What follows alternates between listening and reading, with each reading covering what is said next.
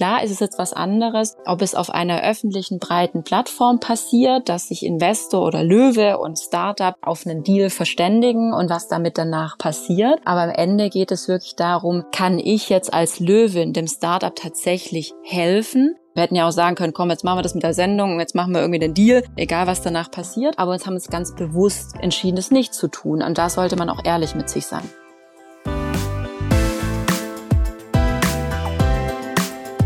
So geht's Startup.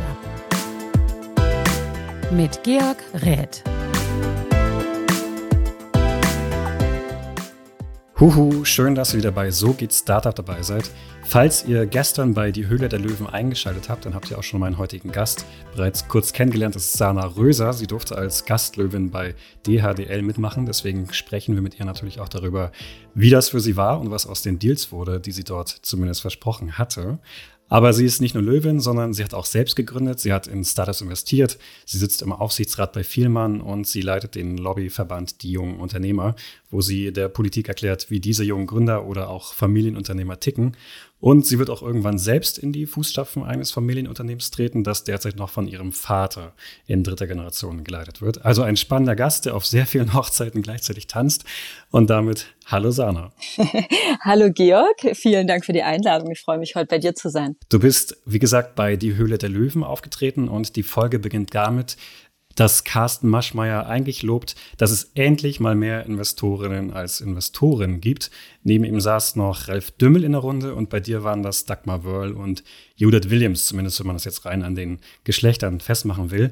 Und man würde jetzt sagen, toll, dass Vox endlich mal was zum Thema Gleichberechtigung macht und weiblichen Investoren eine Bühne gibt. Dann seien wir ehrlich, und du weißt es auch, es gibt viel zu wenige Frauen in der Szene, aber ein Grund ist ja auch, dass es so wenig Vorbilder gibt und die muss man auch zeigen. Ja? Also mhm. da schon mal Lob an Vox. Aber dann ist es irgendwie bei diesem netten Gedanken auch geblieben, denn äh, Vox setzt irgendwie alle Männer links hin, alle Frauen sitzen rechts, die Männer sind im dunklen Anzug auf so dunkelbraunen Ledersesseln und die Frauen auf eleganten, hellen Stühlen in bunten Kleidern, ja, also total okay. stereotypisches Bild, was da gezeichnet wird, fast so ein bisschen so Männer gegen Frauen, also nicht miteinander, sondern gegeneinander.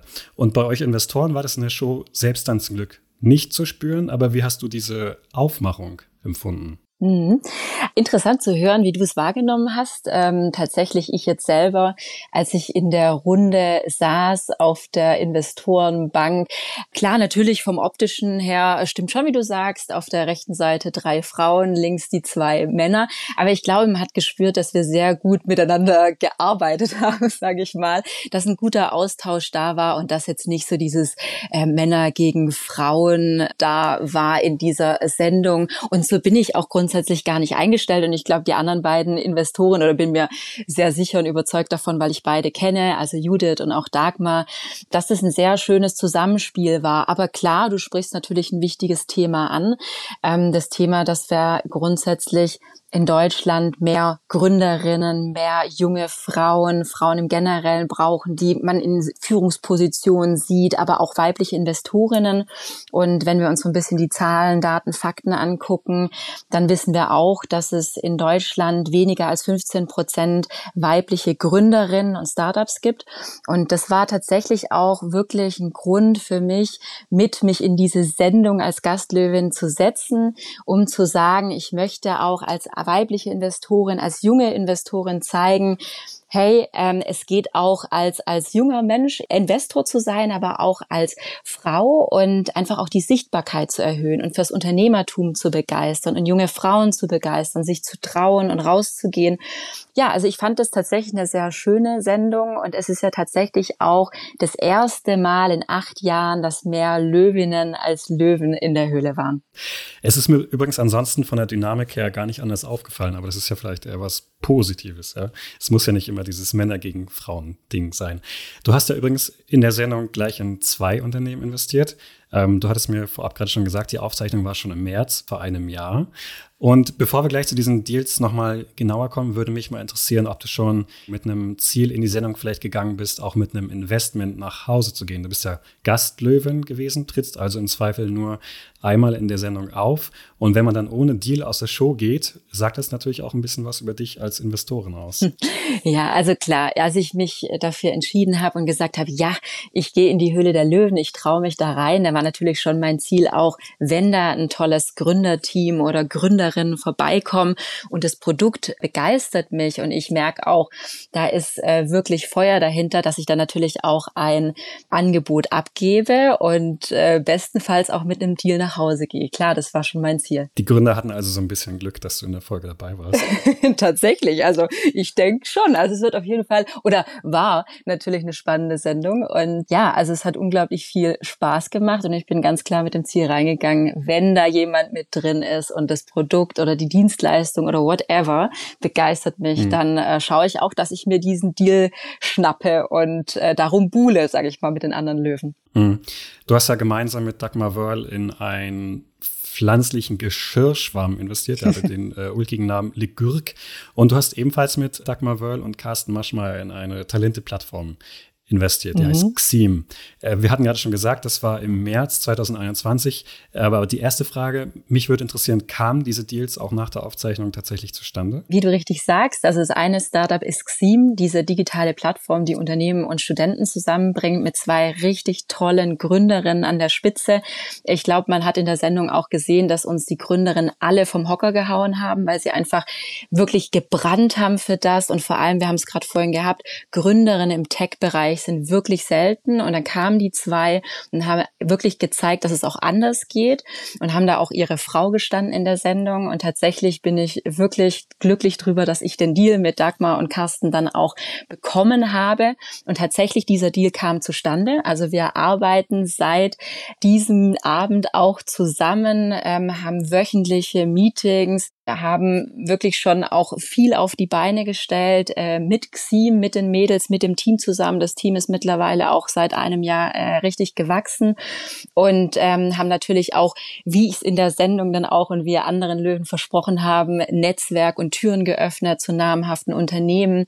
Und äh, mittlerweile kann man ja auch auf der Xim-Plattform ganz arg tolle Challenges mit äh, Top-Unternehmen machen und äh, es macht unglaublich viel Spaß. Natürlich klar steckt auch immer viel Arbeit dahinter. Es ist wirklich wie im realen Leben. Du sitzt da, du siehst den Pitch, du bist begeistert, du gibst ein Angebot ab, dann kommst du, dann kommst zu einem Deal und dann geht die Arbeit erst richtig los. Und Xim ist auf jeden Fall entstanden, dieser Deal. Legürk, wie gesagt, mega Name. Also auch die beiden Gründer, Leonie und Niklas, als Unternehmerpaar, haben auch äh, uns begeistert. Und wir hatten im Nachgang tatsächlich auch hier, wie bei Xim, viele Gespräche und man muss sich einfach vor Augen führen, dass man in der Sendung zwar die Gründer im Durchschnitt so zwei Stunden Zeit haben zu pitchen und wir auch als mhm. Investoren viele Fragen stellen können, aber es ist trotzdem eine kurze Zeit und man muss dann auch erstmal die Due Diligence machen, sich damit beschäftigen, mit dem Geschäftsmodell beschäftigen. Und wir haben dann wirklich auf beiden Seiten einvernehmlich entschieden, das Investment nicht zu machen. Wie gesagt, wir sind nach wie vor mit den Gründern im Austausch und das ist eine tolle und wichtige Sache, aber dieser Deal kam tatsächlich nicht zustande. Okay, immerhin eine ganz gute Quote von 50 Prozent. ja. Ist wahrscheinlich besser als äh, was du sonst normalerweise in deinem VC-Leben machst. Mhm. Ja, also tatsächlich, ich sag mal so, ich meine, da haben jetzt vier Startups gepitcht und davon habe ich zwei Deals gemacht. Das war schon mal ein sehr erfolgreicher Abend. Davon ist jetzt eins wirklich was geworden, worüber ich mich riesig freue und es macht super viel Spaß und äh, ja, es war tatsächlich ein, eine erfolgreiche Sendung für mich, muss ich sagen. Du hast es gerade schon so ein bisschen angedeutet.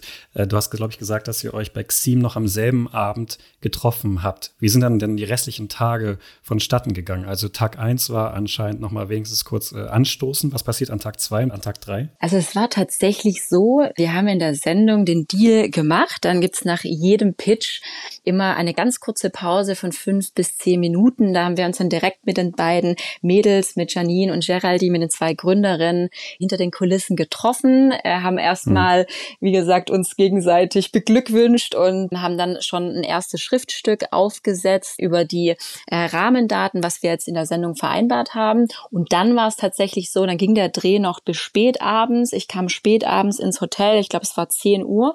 Und am nächsten Morgen um 10 Uhr hatten wir schon unseren ersten Call mhm. mit dem Team von Dagmar Wörr, mit dem Team von Carsten Matschmeier, mit mir und meinem Team.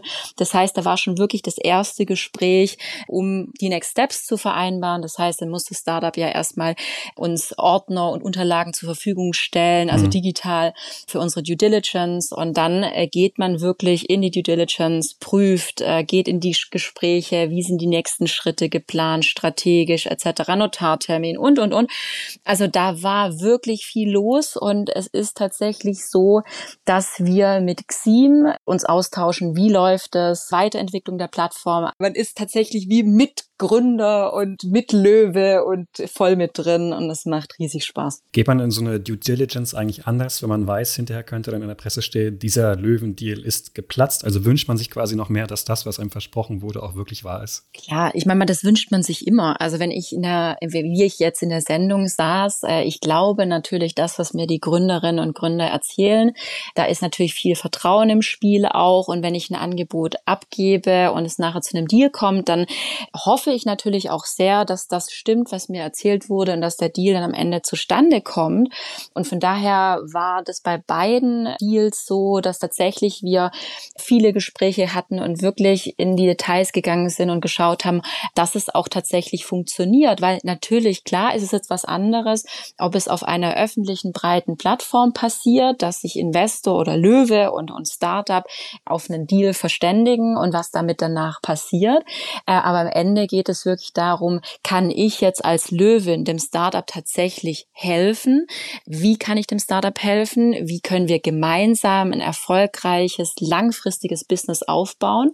Also ich mache das jetzt nicht für die Öffentlichkeit und für die Show, dass ich sage, jetzt ziehen wir das mit Legürk trotzdem durch, äh, sondern mhm. wir haben gemeinsam entschieden, es ist besser, wir machen das Investment doch nicht. Und beide Seiten sind im Einvernehmen damit einverstanden und wir hätten es ja auch durchdrücken können. Wir hätten ja auch sagen können, komm, jetzt machen wir das mit der mhm. Sendung und jetzt machen wir irgendwie den Deal und egal, was danach passiert.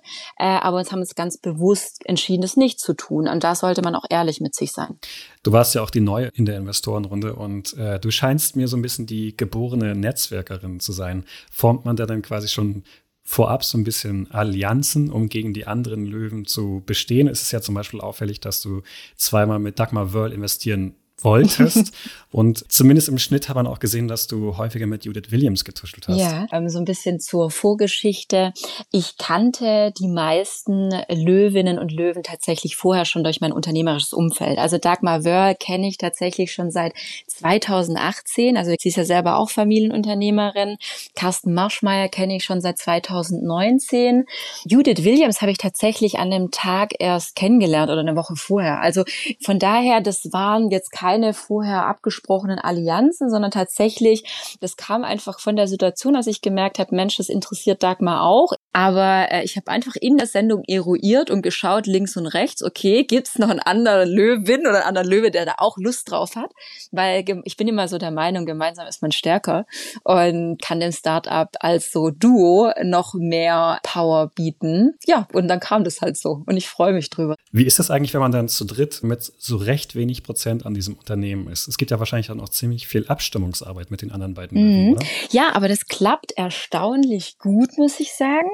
Also wir tauschen uns da sehr gut, transparent und offen aus. Und jetzt bei Xim haben wir ja einen Deal gemacht. Wir haben ja 300.000 Euro angeboten für 25,1 Prozent, was bedeutet für jeden von uns 8,6, glaube ich, ungefähr Prozent. Und ich muss sagen, das ist ein Anteil, wo ich sage, der reicht mir auch als Investorin. Ähm, ich finde es wichtig, dass die Gründer und Gründerinnen auch nochmal einen großen Anteil von ihrem Startup besitzen, äh, dass sie da auch agieren können und nach wie vor motiviert sind. Ich glaube, das ist sehr, sehr wichtig. Und wenn man so unterwegs ist bei Startup-Pitch-Events etc., da geht man ja teilweise auch mit viel weniger Prozent von Ort. Also das heißt, da gibt's ja auch manchmal Deals mit einem Prozent, mit zwei Prozent. Also von daher finde ich den Deal eigentlich sehr gut und die Abstimmung und die Zusammenarbeit äh, läuft wirklich sehr gut zwischen den anderen Löwen und mir. Hm. Du hast ja gerade gesagt, 300.000 Euro, also 100.000 ungefähr für jeden. Mhm. Also nicht ungefähr, 100.000 ja. für jeden. Ich glaube, als Zuschauer könnte man denken, okay, du bist Familienunternehmerin, du hast bestimmt ein prall gefülltes Sparschwein, da kommen jetzt mal eben 100.000 raus. So ist es natürlich nicht. Also wo kommt dieses Geld mhm. her? Ja, also vielleicht so ein bisschen, du hast schon erwähnt, zu meinem Hintergrund. Ich komme ja aus einem Familienunternehmen, das es jetzt seit knapp 100 Jahren gibt. Ähm, das Unternehmen wird momentan von meinem Vater in dritter Generation geleitet, ich bin seine Nachfolgerin und natürlich ist es nicht so, dass das Geld einfach irgendwie so rumliegt und man sagt, Gott, das ist jetzt Spielgeld und dann probiere ich mal was aus, entweder es klappt oder es klappt nicht. Nein, äh, so ist es nicht, sondern zu der Historie so ein bisschen. Mein Vater ist selber schon seit über 20 Jahren Business Angel. Also er hat auch sich irgendwann entschieden zu sagen, Mensch, äh, ich finde es wichtig, äh, junge Gründerteams zu unterstützen und es interessiert mich mhm. und mach mich da mal in den Weg in die Startup-Welt. Und er hat tatsächlich meine jüngere Schwester und mich relativ früh schon, da war ich 15, 16, mit zu solchen Pitching-Events genommen, wo ich das Ganze dann äh, das erste Mal dann kennengelernt habe und mich auch in diese Welt der Startups eintauchen konnte und wie läuft so ein Pitch ab und wie läuft es, wenn man mhm. investiert. Also es durfte ich sehr früh schon kennenlernen und wir haben dann als Familie entschieden, eine Beteiligungsgesellschaft zu gründen und gemeinsam als Familie auch in Startups zu investieren. Das heißt, äh, wenn uns ein spannendes Gründerteam äh, über den Weg läuft und wir sagen, Mensch, äh, wir glauben glauben an das Team, wir glauben an das Produkt, dann entscheiden wir als Familie, ob wir rein investieren. Und tatsächlich jetzt bei der Sendung war es so, das war natürlich auch eine Familienentscheidung. Also das heißt, ich bin zu Mama, Papa gegangen und meiner Schwester und habe gesagt, hört mal zu, folgende äh, Möglichkeit gibt's. Ich kann als Gastlöwin da reingehen. Geht ihr da mit? Vertraut ihr mir, dass ich eine gute Entscheidung treffe? Und dann haben sie irgendwann nach ein bisschen Überlegung gesagt, okay, mach das und wir vertrauen dir. Und äh, dann saß ich jetzt da drin und habe äh, ja zwei Deals gemacht, eins jetzt äh, durchgezogen und sind auch sehr glücklich und äh, zufrieden mit meiner Entscheidung, die ich da getroffen habe. Aber es ist tatsächlich Geld auch, dass wir uns als Familie erarbeitet haben und die wir gewissenhaft in äh, junge Gründerteams investieren, wenn wir daran glauben.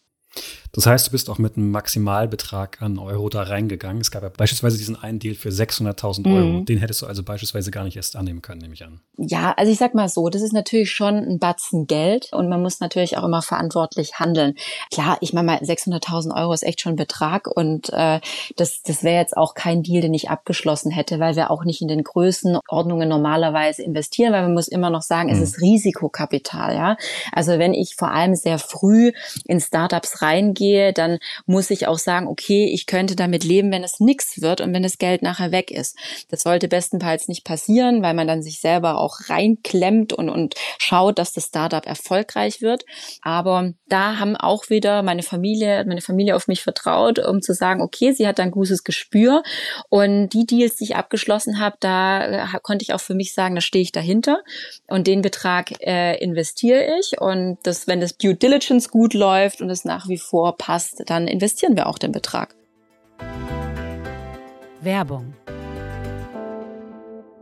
Buchhaltung ist dein Endgegner im Gründungsalltag? Nicht mit Safdesk. Denn die cloudbasierte Buchhaltungssoftware spart Kleinunternehmen und Selbstständigen nicht nur Zeit, sondern auch Kosten. Ob Rechnung, Buchhaltung oder Warenwirtschaft, profitiere auch du von Safdesk. Jetzt mit dem Code Gründerszene100 sechs Monate gratis testen unter www.safdesk.de slash Gründerszene. Wo du gerade das Thema Nachfolge im Familienunternehmen angesprochen hast. Ich habe im Vorfeld einige Artikel über dich gelesen und bei allen stand in ähnlicher Form am Anfang drin, Sana Röser wird die Nachfolge bei dem Familienunternehmen antreten. Und das war nicht mal als Frage oder vage Formulierung, sondern es war irgendwie als Feststellung, ja, als wenn ein Leben in der Beziehung schon vorgezeichnet ist. Und du hast dich ja auch freiwillig dafür mhm. entschieden. Aber ich persönlich empfand das immer so ein bisschen als beengend zu wissen, wie mein Leben schon in ein paar Jahren aussehen wird, weil egal wie du dich bis dahin entwickelst oder was du vielleicht bis dahin erreicht hast, mhm. ja, beispielsweise jetzt, wie man jetzt sagen könnte, eine politische Karriere vielleicht anstrebst, kannst du das vielleicht dann nicht mehr tun oder siehst du das anders? Ja, sehe seh ich anders dahingehend, weil ich ja die ganze Background-Story kenne von mir und meiner Familie. Klar, natürlich ist es bei mir wie auch bei vielen anderen Nachfolgerinnen und Nachfolgern so, du wächst in einem Familienunternehmerhaushalt auf. Das war bei mir so. Ich bin in einem kleinen Weinort in der Nähe von Stuttgart aufgewachsen. Auch schon, dass ich, wo ich klein war, mitbekommen habe, Mensch, äh, mein Papa geht jeden Morgen zur Arbeit, der kommt nachmittags wieder zurück, aber da gibt's auch noch mit Mitarbeiter, da gibt's eine Firma. Meine Eltern haben mich auf die Weihnachtsfeiern mitgenommen, äh, auf die Sommerfeste. Ich war von klein auf eigentlich immer mit dem Unternehmen verbunden, war immer dort vor Ort, kannte die Mitarbeiter, die Mitarbeiter mich äh, von klein auf. Und ich habe dann irgendwann realisiert, so im jugendlichen Alter, okay, da gibt es Unternehmen und es gibt vielleicht auch die Option, dass ich das weiterführe. Aber es war nie irgendwie ein Druck von Seiten von meinem Vater oder meinen Eltern, dass sie gesagt haben, du, wir zählen auf dich und das solltest du schon machen oder wie auch immer, sondern es war tatsächlich so, dass mir immer gesagt haben, es, das Unternehmen ist da, du hast die Option und Möglichkeit, aber für uns ist das Allerwichtigste, dass du glücklich wirst und dass du deine Leidenschaft findest, egal ob du Ärztin wirst oder Astronautin werden willst oder was auch immer.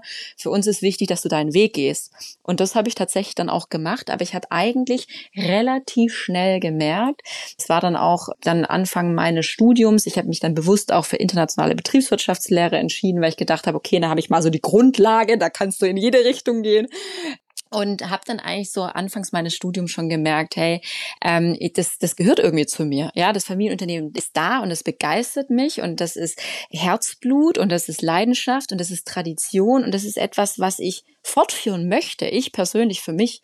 Und ich bin tatsächlich dann damals auf meine Eltern zugegangen und habe gesagt, also ich würde gerne das ausprobieren. Ich würde gerne nach meinem Studium die ersten Schritte bei uns in der Unternehmensgruppe machen. Und das habe ich dann auch. Das heißt, äh, ich bin gar nicht groß irgendwie extern wo weg, was vielleicht davor immer so meine Vorstellung war, ich gehe irgendwo nach Amerika und arbeite da mal in einem Startup mit oder werde Anwältin oder was auch immer, sondern ich bin direkt bei uns eingestiegen und es war die absolut richtige Entscheidung. Und es war meine Entscheidung und meine Eltern haben mir alle Freiheiten immer gelassen. Du hast gerade bei der Aufzählung, das war vermutlich nicht ganz absichtlich gesagt, Du hättest entweder das Familienunternehmen gemacht, du wärst Ärztin geworden oder Astronautin. Alles ein recht hohes äh, Niveau. Wäre es auch okay gewesen, wenn du beispielsweise Barkeeperin geworden wärst? Absolut, absolut. Aber das ist, was ich meine. Ich, ich, ich finde, wir haben heutzutage das Problem, dass wir immer alle glauben oder die Eltern immer glauben, äh, mein Kind müsste studieren und, und dieses akademische, ja, ähm, man muss studieren, um irgendwas zu erreichen im Leben. Aber ganz ehrlich, wir sollten eigentlich als Eltern unseren Kindern helfen, ihre Stärken zu stärken und ihre Leidenschaft zu finden. Und wenn ich Künstlerin werden möchte und ich, ich da gehe ich voll drin auf und dafür brenne ich, dann bin ich auch erfolgreich am Ende. Und wenn ich so eine halblebige Ärztin oder eine halblebige Familienunternehmerin werde, dann bringt das unserem oder dem Unternehmen nichts. Also wenn mein Vater mich dahin gedrängt hätte und gesagt hätte, du musst jetzt das Familienunternehmen übernehmen, dann wäre ich vielleicht mein Leben lang unglücklich. Das spüren unsere Mitarbeiter. Ich äh, führe das Geschäft nicht mit voller Leidenschaft. Ich, ich, ich überlege mir auch nicht die nächsten Schritte. Ich überlege mir auch nicht, wie schaffe ich die digitale Transformation, weil ich es einfach nicht irgendwie mich sträube innerlich. Das heißt, am Ende ist das Unternehmen auch dann nicht erfolgreich. Das heißt, es bringt nichts. Also es bringt nichts, jemand in so ein enges Raster oder den Weg da vorzuzeichnen und ihn da reinzudrücken. Hauptsache, man ist am Ende glücklich und man tut das, wo man wirklich brennt für. Und das war meinen Eltern tatsächlich immer wichtig. Also sie haben mich wirklich bei allem unterstützt und haben gesagt, also ich hätte auch Künstlerin oder was auch immer werden können kein Problem. Aber hattest du trotzdem nie so diese rebellische Phase, wo du genau das Gegenteil von dem wolltest, was deine Eltern getan haben? Ich kann dir verraten, bei mir war das schon so. Ja, klar, ich sag mal so im jugendlichen Alter, ja, wenn man so in die Pubertät kommt, dann sind ja eh Mama und Papa blöd und die Schwester ist blöd und irgendwie alle nerven. Klar, die Phase hatte ich schon. Aber dadurch, dass, dass ich echt immer den Freiraum hatte, auch äh, mich irgendwie auszuleben und auszuprobieren, ähm, hatte ich da jetzt irgendwie nie so eine extreme Phase, wo ich da jetzt irgendwie irgendwie Stress gehabt hätte mit meinen Eltern groß oder irgendwie ausreißen wollte. Das war tatsächlich so bei mir nicht der Fall. Ich hatte natürlich schon so die Phase, gerade so im jugendlichen Alter, okay, was will ich eigentlich, wo will ich hin und kann ich mir das vorstellen irgendwann mal? Weil ich sag immer, so ein Familienunternehmen und die Nachfolge ist schon eine Entscheidung fürs Leben. Die sollte man äh, gut treffen, weil wenn ich irgendwann äh, zu meinen Eltern in dem Fall gehe oder zu meinem Vater, was ich ja gemacht habe, und sag, hey, ich möchte es gerne und ich möchte gerne, dass wir diesen Prozess einleiten und dass wir uns darüber austauschen, wie das Ganze funktionieren kann mit der Nachfolge und dann auch diese Nachfolge antrete und mein Vater dann langsam aus dem Unternehmen aussteigt, dann möchte ich natürlich auch, dass mein Vater mir vertrauen kann, dass ich das Unternehmen fortführe und nicht irgendwie nach zwei Jahren sage, ja, jetzt, jetzt stinkt's mir, jetzt gehe ich doch lieber nach London. Ähm, natürlich gibt's die Option immer, aber es wäre natürlich nicht so schön fürs Unternehmen. Und von daher sollte man sich auch als Nachfolgerin oder Nachfolger die, die Gedanken machen, äh, möchte ich das wirklich für mich? Kann ich da wirklich mich entfalten? Ist es das Richtige? Und dann lieber die Entscheidung zu treffen, ähm, ich mache es dann vielleicht doch nicht, weil ich mache es nicht mit vollem Herzblut und ich bin nicht voll dabei. Das ist bei so einem Familienunternehmen und vor allem auch noch, weil die Besonderheit ja da ist, du hast Familie und du hast Unternehmen. Da ist der Papa vielleicht mit mhm. drin und ist der Chef, da ist vielleicht noch die Mama und die Schwester und die Cousine und was weiß ich. Also ist schon eine Besonderheit, ja. Das kann sich wahrscheinlich nicht jeder vorstellen. Aber ähm, wir haben das bei uns eigentlich äh, die letzten Jahre ganz gut hingekriegt und ich hoffe, dass es auch in Zukunft so bleibt. Ja, ich habe ja schon so ein bisschen fast schon gewitzelt gesagt, du hast ja gleichzeitig noch deine politische Karriere, wenn man das so sagen möchte, die du parallel verfolgst. Du bist ja Bundesvorsitzende bei den jungen mhm. Unternehmern. Kommt dem nicht diese Parallelität so ein bisschen in die Quere? Kann man wirklich beides gleichzeitig machen? Also klar, natürlich ist mein Terminkalender und das Engagement, das ich bringe, ein hohes, klar, aber das wusste ich auch, bevor ich dieses Amt angetreten bin damals, weil wir sind ja, äh, wie du gesagt hast, es ist ein politisches Amt, wir sind ein wirtschaftspolitischer Verband, das heißt, meine Aufgabe ist es, die jungen Unternehmer, äh, Gründerinnen und Gründer als auch Nachfolgerinnen und Nachfolger gegenüber der Politik zu vertreten, äh, der jungen Unternehmergeneration eine Stimme zu geben und auch zu kämpfen für bessere Rahmenbedingungen in Deutschland. natürlich bedarf es auch, dass ich dann viel in Berlin bin, dass ich viele Hintergrundgespräche mhm. mit Politikern, mit der Regierung führe, viele Interviews mache und, und, und und viel auf Veranstaltungen unterwegs bin. Aber das war tatsächlich auch eine Familienentscheidung. Also ich habe das große Glück, dass mein Vater noch relativ jung ist und bei uns noch fest im Chefsattel sitzt.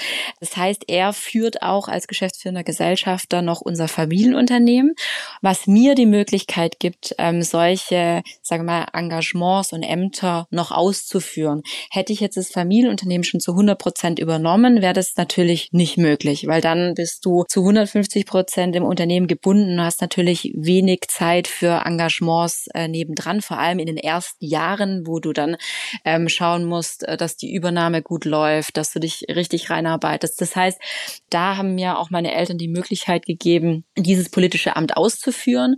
Und ich finde es auch wichtig, weil ich immer sage, ich möchte nicht immer nur reden, ich möchte auch handeln. Und wenn ich handeln möchte, dann muss ich mich einsetzen und dann muss ich machen und dann muss ich rausgehen.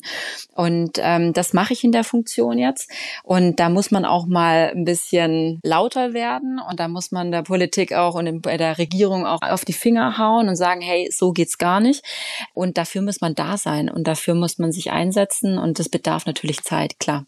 Ja, also du wünschst dir noch möglichst viel Zeit, bevor du dann äh, das Familienunternehmen übernimmst. Liegt es auch daran, dass du vielleicht irgendwie noch so dieses eine Ziel hast, was du in diesem Verband erreichen willst? Hm, also ich äh, bin ja grundsätzlich mit dem Ziel damals angetreten, dass ich erstens fürs Unternehmertum im Generellen begeistern will.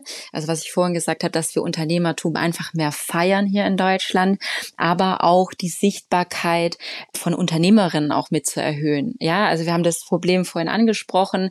Wir brauchen mehr Role Models. Wir brauchen mehr weibliche Gründerinnen, Unternehmerinnen, die auch ein Gesicht nach außen in die Öffentlichkeit bekommen, dass äh, junge Mädchen sie auch sehen und sagen, boah, ich kann auch mal Vorständin werden. Ich kann mal Aufsichts Aufsichtsratsvorsitzende werden, ich kann eine Führungsposition oder wie auch immer oder ich kann Unternehmerin werden. Ich glaube, das ist unglaublich wichtig und deswegen müssen wir auch an unsere ganze Bildung und das Bildungssystem ran und und und. Aber das war auch so ein Thema, mit dem ich angetreten bin und ähm, wo ich gesagt habe, hey, klar, natürlich könnte ich jetzt so bei mir äh, in meinem Büro, in meinem Unternehmen so meine Sachen machen und hier und da, aber ich finde es wichtig auch für für meine eigene Haltung und für meine Überzeugungen zu kämpfen. Und wir sehen einfach seit Jahren, dass in Deutschland immer weniger junge Menschen Familienunternehmen übernehmen. Und wir sehen auch, dass immer weniger junge Menschen Unternehmen gründen, Startups gründen. Und dazu möchte ich meinen Beitrag leisten. Und ich hoffe, ich tue das ein wenig. Aber es macht mir auch unglaublich viel Spaß.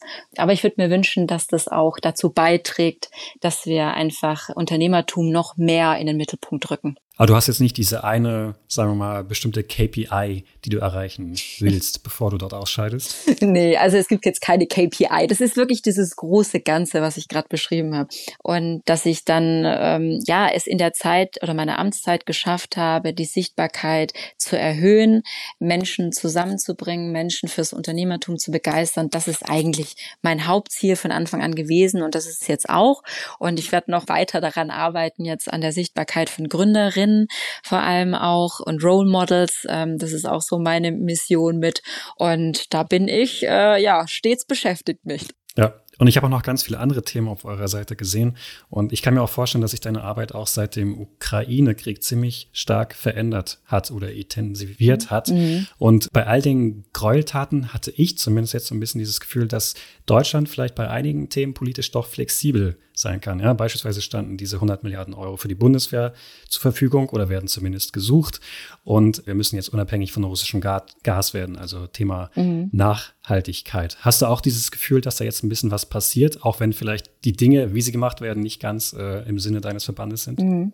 Ja, also erstmal muss man natürlich sagen, dass ähm, das alles, was da in der Ukraine geschieht, momentan ähm, sprachlos macht. Die letzten Wochen, die wir da mit beobachten mussten und das natürlich eine massive, massive Auswirkungen hat auch auf unsere Welt, aber auch äh, als Deutschland als Wirtschaftsstandort. Du hast es gerade angesprochen.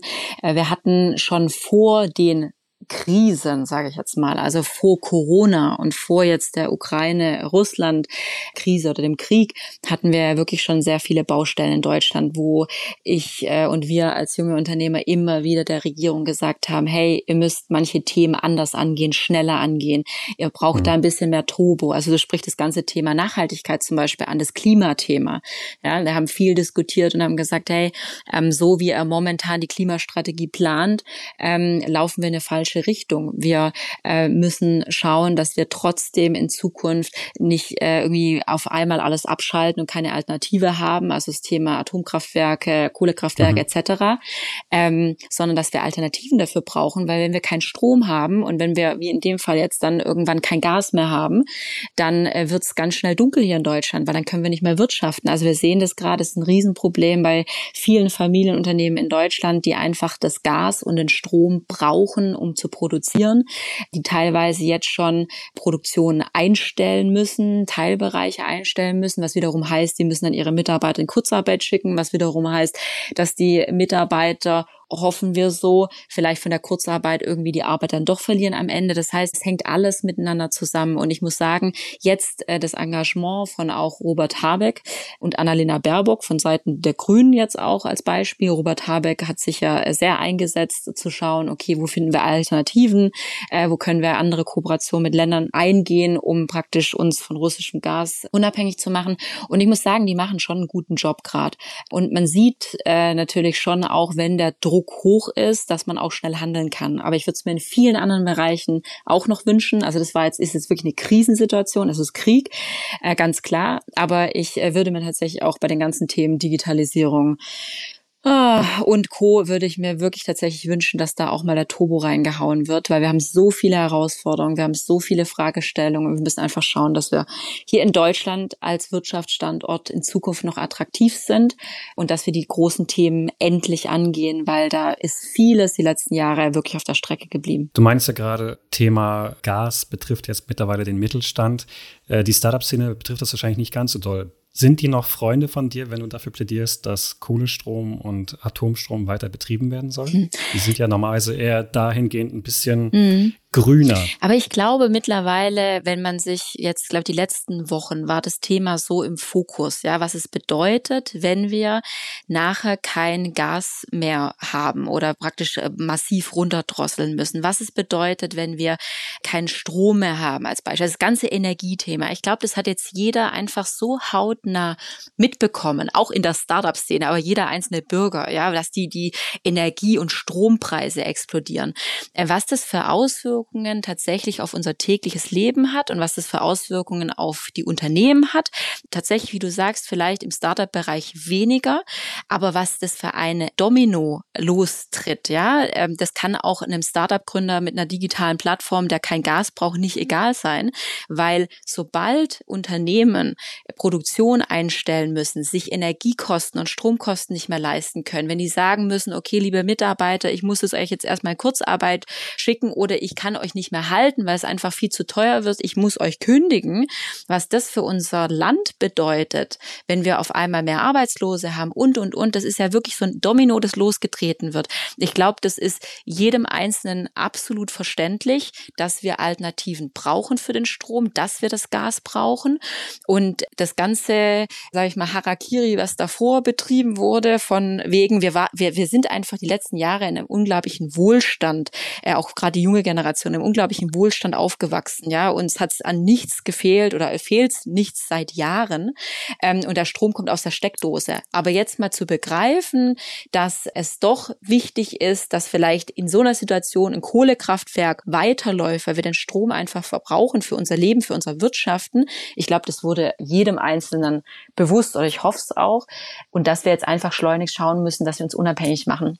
Eigentlich eine Diskussion für einen eigenen Podcast. absolut, absolut. müssen wir leider trotzdem zum Schluss ja. kommen. Und es gibt eine Frage, die wir jedem Gast äh, am Ende des Podcasts stellen und die lautet, was ist eine Sache, die dir Freude bereitet und eine, die dir Bauchschmerzen macht? Freude bereitet mir tatsächlich, wenn ich einfach Zeit mit meiner Familie verbringen kann. Äh, ich habe auch ein sehr enges Verhältnis mit meinen Großeltern als Beispiel.